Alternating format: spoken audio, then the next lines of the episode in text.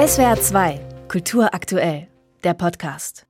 Das war Musik aus dem Ballett Le Bourgeois Gentilhomme von Jean-Baptiste Lully in SWR 2 am Morgen. Wir stellen ein, sofort. Werden Sie Teil des Teams. Wir suchen Sie. Signing-Bonus bei Vertragsunterzeichnung. Wo man hinschaut, sieht man Anzeigen und Werbeplakate wie diese. Ob in der Gastronomie, im Handwerk, an Schulen, Kitas oder in der Pflege, überall werden gerade händeringend Fachkräfte gesucht. Jedes zweite Unternehmen in Deutschland ist durch den Personalmangel sogar beeinträchtigt beeinträchtigt, sagt eine neue Studie des Münchner IFO-Instituts. Dabei sollte es doch eigentlich besser werden mit dem Fachkräftezuwanderungsgesetz, das heute vor drei Jahren erlassen wurde. Aber nur wenige sind gekommen, auch Corona bedingt und der Fachkräftemangel hat sich eher verschärft. Darüber spreche ich jetzt mit Dr. Ulf Rinne vom Forschungsinstitut zur Zukunft der Arbeit, IZA in Bonn. Schönen guten Morgen, Herr Rinne. Schönen guten Morgen, Frau Oppenberg. Das Fachkräftezuwanderungsgesetz wird also heute drei Jahre alt. Gratulieren kann man aber irgendwie trotzdem nicht. Woran liegt das, dass so wenige dieses Gesetz genutzt haben? Man kann es ja nicht auch nur auf die Pandemie schieben. Ja, aber man kann es schon auch auf die Pandemie schieben. Es ist eben unter schwierigen Voraussetzungen gestartet mit dem fast gleichzeitigen Einsetzen der Pandemie und Zuwanderung war doch über lange Zeit sehr eingeschränkt, wenn nicht gar unterbunden und kommt jetzt auch nur langsam wieder in Fahrt. Und insofern kann man dieses Gesetz ganz richtig nicht bewerten, aber man kann natürlich eine Einschätzung abgeben, dass Zuwanderung grundsätzlich damit weiter vereinfacht wurde. Insofern kann man gratulieren, denn nun ist sie bei passendem Arbeitsplatz und auch bei anerkannten Berufsabschluss oder auch befristet zur Arbeitsplatzsuche möglich. Aber grundsätzlich bin ich skeptisch, ob damit der benötigte Befreiungsschlag, den wir auf dem Feld der Zuwanderung äh, meines Erachtens dringend benötigen, auch wirklich gelingt. Was hält Fachkräfte aus dem Ausland denn ab, nach Deutschland zu kommen? Welche Hürden sind die höchsten?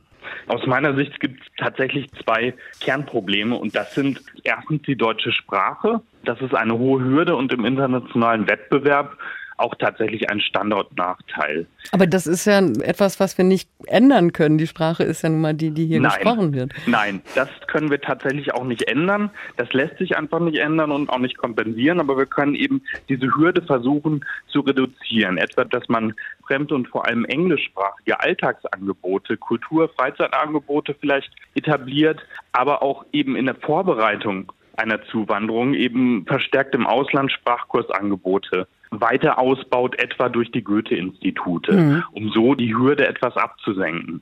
Bei der zweiten Hürde können wir, glaube ich, tatsächlich mehr tun und das ist die Anerkennung von Berufsabschlüssen und Qualifikationen, die im Ausland erworben wurden.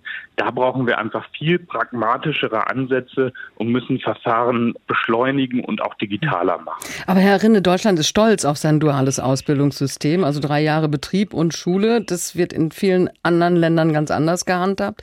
Unterhöhlt man das denn dann nicht, wenn man Fachkräfte aus dem Ausland, ja, sagen wir mal, leichteren Zugang zum Arbeitsmarkt gewährt? Natürlich. Deutschland kann auch zu Recht stolz auf das duale Ausbildungssystem sein. Im Inland ist das Image gerade bei Jugendlichen leider auch nicht das Beste. Auch da bedarf es weiterer Anstrengungen, um das zu stärken. Aber im Ausland können wir eben nicht die deutschen Standards einfach so in alle Welt sozusagen übertragen. Da müssen wir ein Stück weit Abstriche machen tatsächlich. Also wir können nicht alle Probleme gleichzeitig lösen, aber hier wäre es wichtig, einfach wirklich pragmatischere Ansätze zu wählen und ähm, auch Erfahrungen mit der Kompetenzfeststellung und der Anerkennung von Teilqualifikationen, die ja im Kontext von Fluchtmigration gerade gemacht wurden, tatsächlich die auch zu nutzen. Und gleichzeitig, da haben Sie einen wichtigen Punkt angesprochen, bin ich auch dafür, dann aber auch diese Großzügigkeit auch schon für die länger in Deutschland lebende Bevölkerung anzuwenden. Also da gleiches Recht für alle. Jetzt haben Sie es vorhin schon gesagt, also der Befreiungsschlag, der steht noch aus. Wie sollte der dann aussehen? Was muss denn jetzt schnell passieren? Auf dem Gebiet der Zuwanderung, ja, so ganz schnell geht das natürlich nicht, weil natürlich Zuwanderer auch nicht in aller Herren Ländern auf gepackten Koffern sitzen und dann nur da auf ein Signal aus Deutschland warten, sondern das ist tatsächlich ein langfristiger Prozess.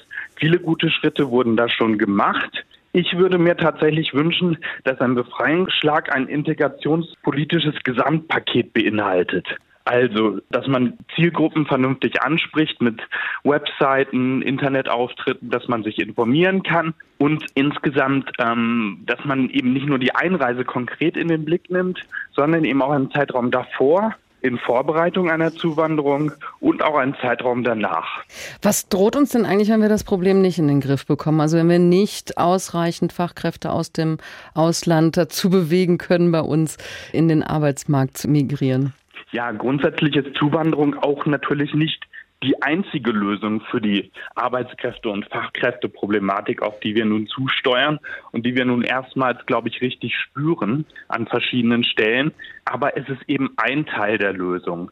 Kann aber nicht die einzige sein, denn der demografische Wandel zum Beispiel betrifft auch viele Herkunftsländer.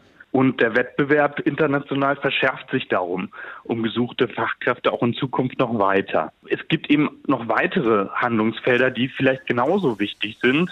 An erster Stelle würde ich da tatsächlich Arbeitsbedingungen nennen. In vielen Bereichen, wo eben jetzt Arbeitskräfte und Fachkräfte gesucht werden, sind die Arbeitsbedingungen eben nicht die besten.